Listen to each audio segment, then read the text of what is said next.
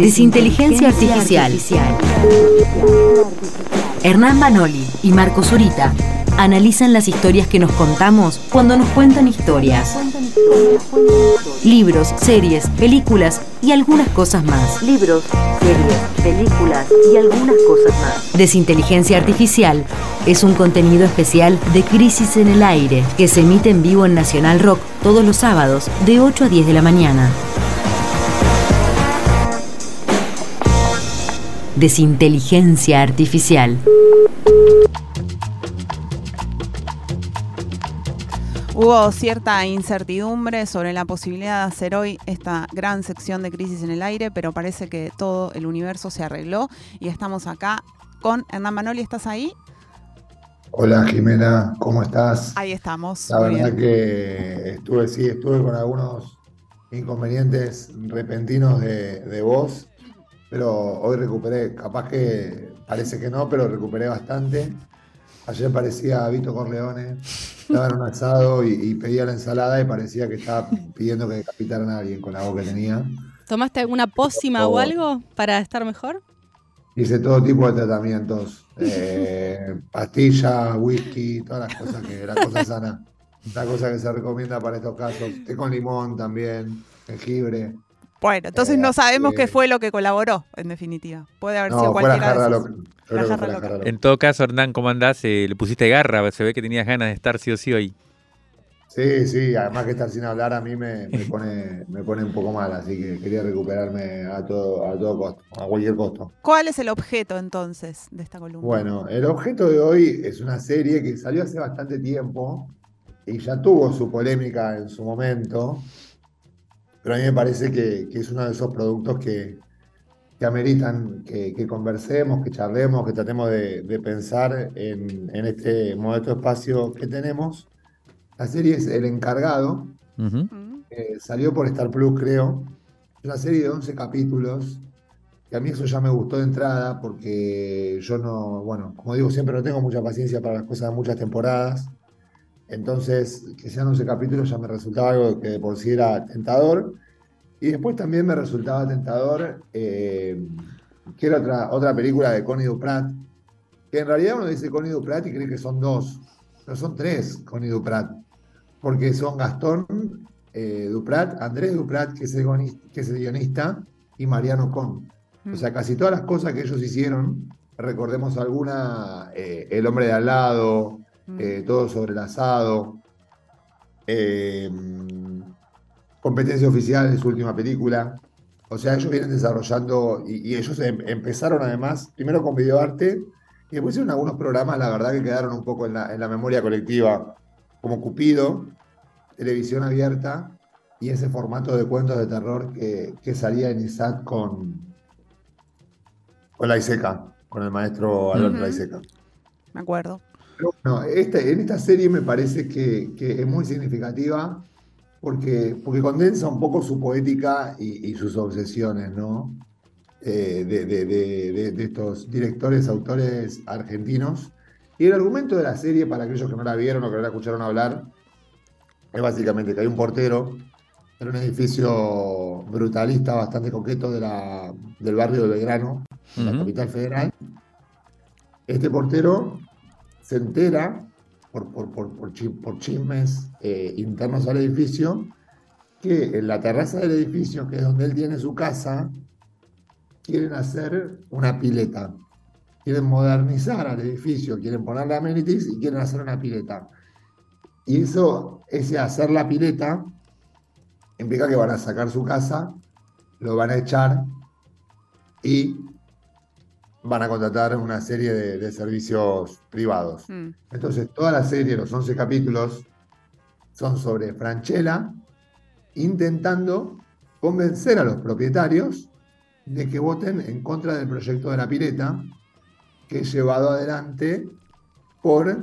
eh, El presidente del el consorcio, ¿no? El presidente del consorcio, exactamente ahí, gracias Mario, que es eh, el Puma Goiti Mm. que la verdad que eh, tanto Franchella como Goiti para mí, para mí era, una- era un papel difícil para Franchella, porque Franchella tiene algo más campechano y acá tiene que hacer como de personaje siniestro, ¿viste? De hecho, toda la apertura y la presentación de la serie es el tipo metiendo una, mosca en una planta carnívora, ¿no? Con esa cosa, Sí. una, una característica que tienen eh, Pone la, la mosca y la se cierra siempre la hoja. en una planta carnívora que se la come, ¿viste? Tiene una estética, yo la llamo a la, de- a la de, a la de Dupraticon, una estética del subrayado, ¿no? Es Están verdad. queriendo subrayar las cosas todo el tiempo. Entonces, como Franchella es malo, le gusta ver cómo sufre una mosca en, en una planta carnívora, ¿no? Para que no nos quede ninguna duda eh, de lo que están queriendo decir. Eh, yo no sé, Mario, a vos qué te habrá parecido lo que vos viste. Mm. Yo vi, Eh, yo vi por ahora cinco capítulos, no lo vi completa, pero lo primero que te digo ya es que en principio, hasta donde yo voy, no parece el malo Franchella, parece, el, parece bravo como personaje, pero no parece el malo de la película, al contrario. Sí, yo creo que, yo creo que esa es una de las virtudes que tiene la serie, que en un, pri- en un principio genera una empatía eh, de- del espectador, además que nosotros, bueno, somos gente todavía progresista, entonces generar una, una- una- empatiza, empatiza más con el portero y con el abogado macrista, Claro. el cual hace, hace Goiti, ¿no? Que, es la verdad una, una- una porquería de, de persona. Incluso esta serie vino rodeada por una polémica, ¿viste? Porque los porteros se quejaron. O sea, un Eso poco es lo único que yo supe de la serie, diciendo. claro, que los porteros se quejaron. Y dio sus Los porteros se quejaron de, de- de- de- de cómo los pintaban en la serie, hicieron una, una especie de, de, no sé, de proclama. Una carta había. un tema ahí. Además que hay un personaje que es claramente, a, a pesar de que para mí está mal hecho, un personaje que se llama Dilela, que es claramente Víctor Santamaría. Es, es, es- es un sindicalista millonario, bravucón, eh, sin muchas luces, eh, que está claramente inspirado en Víctor Santamaría. O sea que no solo hicieron una serie sobre los porteros, sino que metieron a Víctor de personaje, ¿no? Mm. Eh, yo creo que eso hay que reconocérselo a, a, a Cone. Para mí que son valientes y además que tienen otra cosa de que no, no esquivan el conflicto, ¿no? Porque esto de reacción de los porteros era más o menos esperable.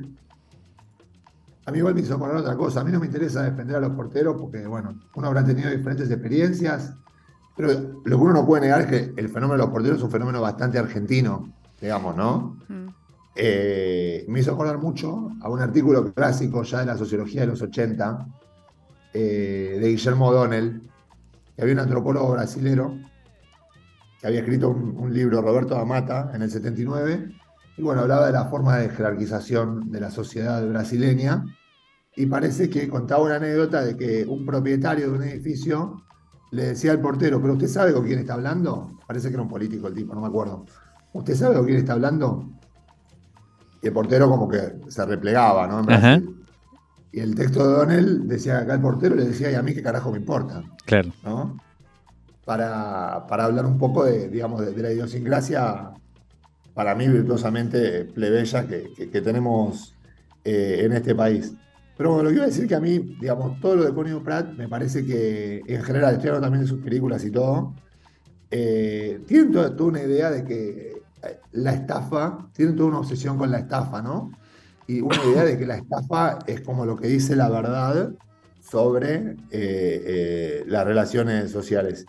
Y me parece co- como que el pacto social está fundado en una estafa. Esa es la hipótesis que uno, uno podría extraer de cada una de sus películas. Eh, y a veces lo hacen de una manera muy honesta, como para mí es el artista, y a veces lo hacen de una manera que para mí es deshonesta y, y- y casi, digamos, repugnante por, por cómo trata a la gente y por, por la idea que tiene sobre lo argentino, que por ejemplo en el documental de todo sobre, sobre el asado. Sí, ese es tremendo. Pero hay que reconocer que, que ellos están, están muy comprometidos con esa idea y, y- y la, y, la, y la subrayan eh, todo el tiempo. Y que para mí eh, también tienen otra cosa, ahora vamos a ir un poco más a la serie, pero también tienen otra cosa que son un producto directo del kirchnerismo ellos, ¿no? Porque esta idea de la fracción de la guerra entre clases medias eh, es, es algo que es típicamente kirchnerista y ellos están ahí parados. Uno podría decir que hay una continuidad entre una serie como El Reino y una serie como El Portero, y es que son eh, unos, digamos, una especie de, gente que se, entusiasmó con el macrismo, se entusiasmó realmente con el macrismo, con la promesa del macrismo de terminar el peronismo, de hacer un liberalismo socialdemócrata, etc.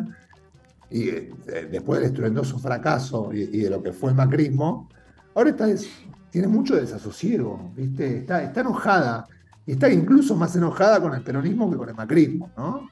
Porque, porque si no, enojarse más con el macrismo sería reconocer un error, y ellos no tienen muchas ganas de reconocer un error, como nadie tiene ganas de reconocer un error. Entonces, tienen una cosa eh, profundamente anti-argentina y, y profundamente antiperonista. No se salva nadie, ¿viste? Por lo menos lo que pasa en, en El Encargado es eso. Es una serie eh, donde no se salva nadie. Y nunca lo mencionan al peronismo. Entonces eso también es gracioso. Son como una especie de borgianos deshonestos, ¿viste? Borges, Borges decía que, que- que- que en el Corán no había camellos y en la obra de Corny de Duprat no hay peronismo, Claro. pero toda su obra es en contra del peronismo, ¿no? Desde, desde el hombre de al lado y más notoriamente, yo no sé si hacer un spoiler o no, Mario, porque vos decís que no está tan bien al portero, pero claramente no queda bien parado el personaje Claro, de, claro. de, de- Franchella. Eh, lo que no significa, lo que no significa que no haya una crítica inteligente en muchos casos. Mm. Yo creo que la serie esta tiene algo que a mí me gustó mucho, eh, además de esta cosa de- de enfrentar a, a los ojos diciendo que como que el núcleo del pacto social es la estafa. Y es como una especie de, de- de sociología de café que hace la serie, y que a su vez tiene su sociología de café adentro de la serie. O sea, la serie es una sociología de café, ¿no? Cada propietario es una especie de estereotipo porteño, ¿no? Entonces vos tenés, por ejemplo, a Claro. un milico acá, a un ex represor, Sí, que se tira pedos. tobillera, que la verdad es muy gracioso, y que se pierde, ¿viste? Y que maltrata a la gente. Eh, después, bueno, lo tenés a este tipo, a Kuma Goiti, que hace un abogado garca, Sí. ¿no? Hay una parte muy buena, que quizá eh, mi parte favorita, una de mis partes favoritas. La serie crece mucho en dos momentos. Crece mucho cuando se sacan chispas Franchella y Goiti, que se odian, digamos que son los, los antagonistas. Y hay una parte que se, que se juntan en un pasillo y ya viene tensa la situación, ¿viste? Sí, Porque, ya me imagino que va a decir cuando dicen cuánta guita tienen. sí, Nada, esa parte es increíble, la acabo de ver hoy, anoche, sí. ¿qué te pareció esa Muy parte? buena. Porque se preguntan cuánto ahorraron. El uno al otro. Sí, pero contala vos, Hernán. No, no, bueno, eh, viste, ya ahí, eh, empieza a aumentar la tensión y... Está bueno eso porque es, eh, es entre toda gente con capacidad de ahorro, ¿no? Es esa especie de laburante de alguna forma con capacidad de ahorro y clase media que sí, que la levanta en pala un poco. Sí, es una clase media acomodada de verano, ¿no? Sí. Eh, hay un momento muy gracioso también que hay una alianza entre Franchella y una rapitendera, a la cual Goiti no le, como es una porquería, no le deja propina. Sí, Y- verdad. Y, Y la pone a laburar, la pone a escribir cartas. Intentan hacerle una trampa que, Sí. que fracasa, ¿no? Eh, pero ahí hay, hay un diálogo en el, en el ascensor que Goiti empieza a sacar cuentas y empieza a contar lo que cobra el tipo, lo, lo- digamos, lo, lo- digamos, todo el tiempo que estuvo laburando, los pocos gastos que tiene, porque vive ahí en el edificio. Y dice, ¿cuánto juntaste vos? Y Franchella no, no lo quiere decir, ¿viste? No lo quiere decir. Pero el otro medio le toca el orgullo. Entonces Franchella al final lo dice. ¿Viste? Sí. Y dice, ¿y yo? La verdad, 500, creo que dice 525 lucas Sí. verdes.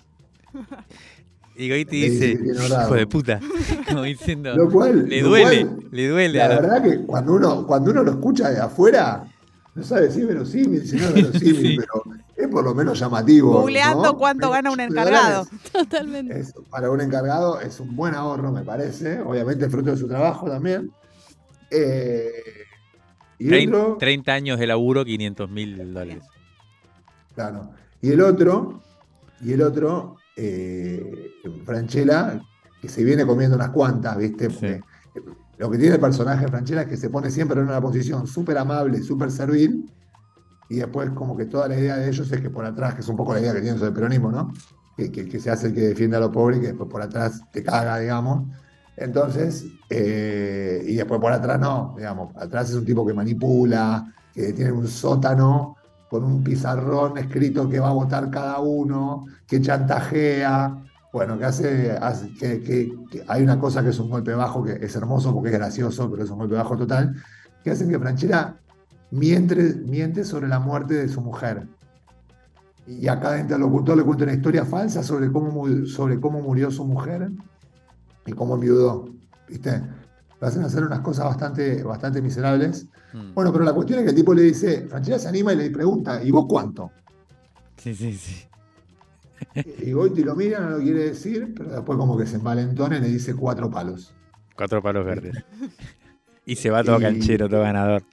Y se va todo canchero, todo ganador, exacto. Hace pensar mucho en el hombre de al lado. Estaba escuchando, no vi la serie, me dieron ganas ahora. Sí. Hay una cosa entre la ambigüedad y esa, eh, es verdad, como esta Sí. cosa de, de, de qué lado ponerte que... Y la competencia entre varones, ¿no? Sí, totalmente. Que de hecho Sí. lo del asado también tenía, es como muy masculino todo en ese sentido, la construcción del varón. Total, total. Es una competencia entre varones total, la otra también. Eh, y hay, hay otra cosa que yo decía que es como, hay, hay como una- un jueguito de caja china, porque Franchella se pone con otro portero del edificio de al lado. El pasatiempo que tienen es ponerse parados medianera con medianera de los edificios y Adivinar. adivinar qué es la gente que pasa. Sí. ¿no? Ese es un momento muy bueno que tiene la serie. Entonces pasa caminando una mina adelante y dice, esta va a Pilates. Tiene dos pibes. El marido cobró una herencia y están discutiendo si comprar o no eh, un departamento en Miami como ahorro. ¿Viste? Va tirando, va tirando todas cosas así que la Y el verdad que otro son dice, no. divertidas. No, yo creo que trabaja en un, en un local de, de ropa acá en, en Cabildo. Claro. Y después pasa Y uno y dice, ¿este es remisero o, taxi- o taxista? Y le dice Francela, remisero. Obvio que es remisero. Eh, entonces tiene esa cosa y después tiene otra cosa que también para mí está muy bien hecha, que es que Franchella es amigo de una especie de tipo que tiene eh, enfrente, es una especie de lo de Prosegur, que está en la cámara. Entonces es como su confesor. Se junta ahí, se cuentan cosas, qué sé yo, hasta que un día el tipo lo echan. Después hay otra cosa muy divertida, hay un momento, Circe, a mí me pareció genial, que Franchella le hace, le hace un chimichurri al sindicalista y el sindicalista medio lo aprieta, siempre lo está amenazando para que se lo haga y le dice que tiene un gusto espectacular, una- un ingrediente espectacular y lo que le pone Franchella creo que son moscas o, o cucarachas al chimichurri y se lo da el tipo. Entonces, me parece que es una muy buena serie que tiene cosas muy divertidas, tiene esa cosa que te engancha de que es como una votación que tenés que ir, ir, ir viendo cómo va, cómo va a lograr los votos, etcétera. Eh, está muy bien armada, pero bueno, tiene un inconsciente político que es el que tienen, la verdad, que eh, con Ido Plata a lo largo de toda su, su filmografía, que a mi juicio tiene momentos de mucha deshonestidad y una especie de desasosiego, ¿no? Porque a, a Franchella también se le reconocen cosas. No, no, no, no, es que es un malo estereotipado y, y- y- digamos, y sin relieve. Pero hay en el fondo un, un odio muy profundo, muy profundo a lo, a lo, a lo argentino y al peronismo. Y en el fondo también la serie es como una especie de muestrario del gabinete de curiosidades de las fantasías de la clase media, ¿viste? Que el portero te roba, Mm. eh, que el que te va a arreglar las cosas siempre te cobra el doble y está arreglado con el portero, que siempre te están estafando. Es como esa cosa de la desconfianza argentina y muy particularmente porteña, que está como estereotipado. Y, Pero es una crítica fuerte también en la clase media, ¿no? Sí. Bueno, ya tenemos que irnos. Nada. eh, como siempre, nosotros recomendamos los productos que hablamos en, en la columna, a pesar de que, bueno, de que, su ontología o su idea de fondo nos parezca pésima, ¿no? Eh, yo compro, no la vi, no la hubiera visto porque Franchella me cuesta bastante y sin embargo compro, compro. No está hoy Marco Zurita para presentar el tema musical, así que lo voy a presentar yo. Vamos a escuchar Los Encargados, una canción que se llama Líneas. Gracias Hernán, nos encontramos por acá el sábado que viene, que mejore esa voz.